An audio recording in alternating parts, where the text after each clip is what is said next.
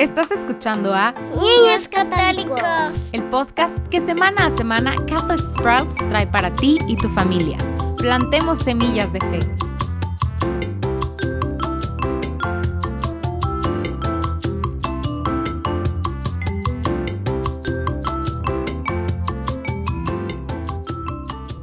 Bienvenido de nuevo a Niños Católicos.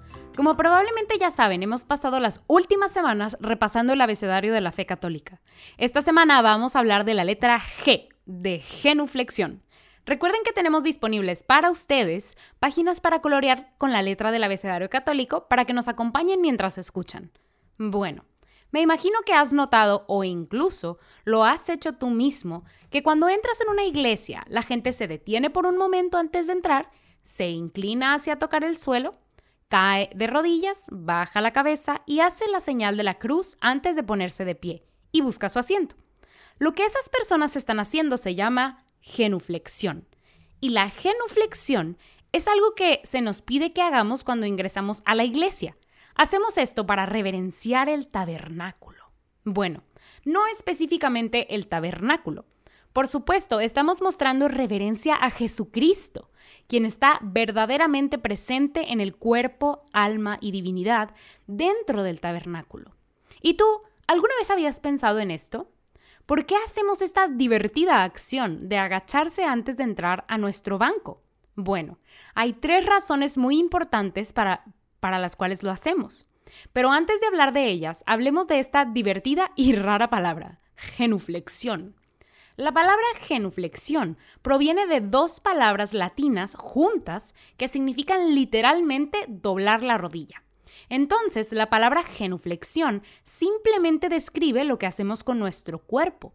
Entonces, ¿por qué lo hacemos? Bueno, antes de hablar de las tres razones, quiero que recuerden que durante la celebración de la Santa Eucaristía hacemos todo tipo de movimientos con el cuerpo. En algunas partes nos arrodillamos, nos sentamos, nos ponemos de pie, caminamos hacia adelante, nos estamos moviendo. No podemos simplemente sentarnos y encorvarnos en nuestro banco y hacer lo que queramos. No, hay ciertas acciones prescritas. Ahora bien, ¿por qué hacemos esto? Quizá puedas pensar que la oración o estar con Dios es algo que solo ocurre con nuestra mente. Y aunque la oración es muy mental, fuimos creados con cuerpo y alma.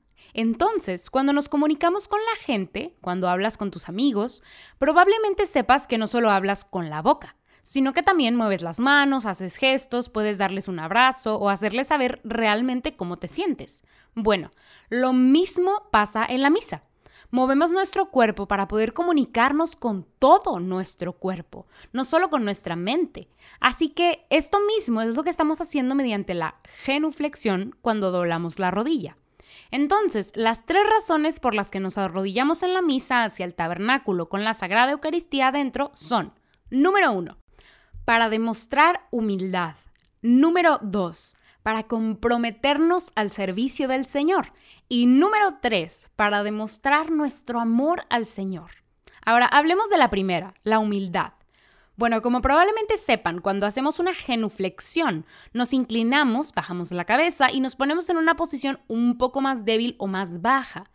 Cuando nos arrodillamos, estamos mostrando con nuestro cuerpo nuestra humildad ante Dios. La genuflexión, es decir, eh, es decirle a Dios, tú eres Dios y yo no. He entrado en este lugar sagrado donde realmente tú moras y reconozco que soy simplemente una criatura hecha por ti, agradecida incluso de existir. Me siento pequeño ante ti porque reconozco que tú eres Dios y yo no. Entonces, esa es la primera razón, la humildad. La segunda razón es comprometernos al servicio del Señor. Ahora, ¿qué significa esto? Bueno, para entender esto, quiero que piensen en libros de cuentos o películas que hayan visto, particularmente los que tuvieron lugar en aquellos días en los que había caballeros y reyes. Imaginen una época en la que las personas se tenían que arrodillar o hacer una genuflexión. En aquellos días cuando un caballero mostraba su lealtad hacia el rey, se arrodillaba o hacía una genuflexión frente al rey. El caballero bajaba su espada y se comprometía por completo a servir al rey, su vida, sus acciones e incluso su mente. El caballero se comprometía a dar todo a su ser, todo su ser al servicio del rey. Un caballero diría, me comprometo plenamente a tu servicio, mi rey. Así que esto mismo es en realidad lo que también estamos haciendo cuando hacemos una genuflexión. Sabemos, por supuesto, que el Rey del universo es Jesucristo y que estamos llamados a hacer su obra, a entrenarnos, a, entregarnos a Él al 100%. Entonces, cuando hacemos una genuflexión, nos convertimos en ese caballero ante el Rey que dice, Señor, entrego todo lo que soy a tu trabajo, mi vida, las palabras que digo, las cosas que hago e incluso mi muerte. Doy todo lo que soy a tu servicio para poder trabajar para hacer tu voluntad.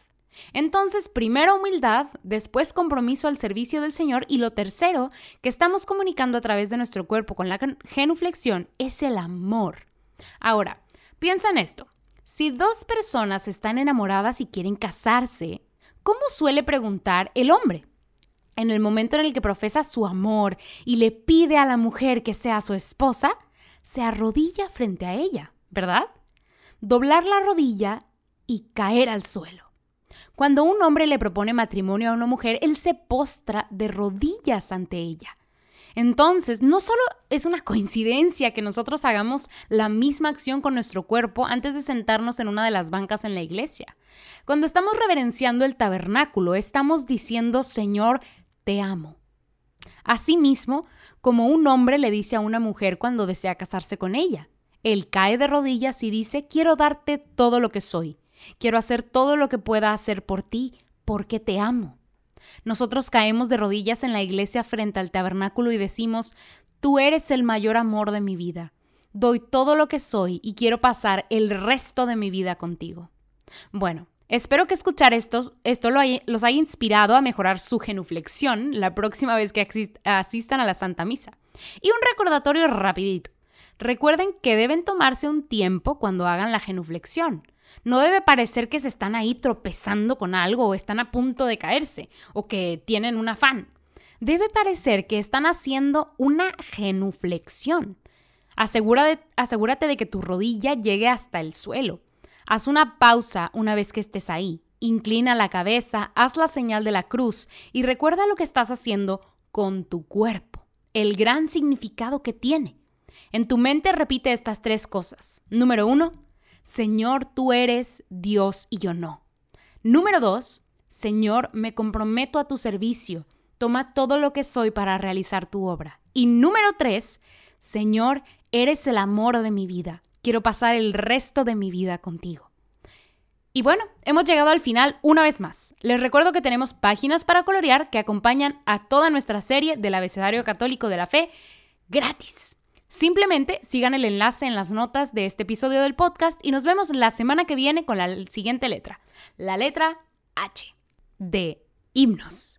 Hablaremos sobre por qué no solo nos arrodillamos en la misa, sino también por qué cantamos. Nos vemos pronto. Ya fue todo por hoy familias. La próxima semana seguiremos conociendo más del credo, por lo cual te esperamos aquí mismo en Niños Católicos, el podcast en español de Catholic Sprouts. Puedes bajar las hojas para colorear y otros recursos en español para acompañar lo que estamos viendo semana a semana en el enlace que aparece abajo. Aprovecha lo que hoy vimos para crecer en tu fe esta semana.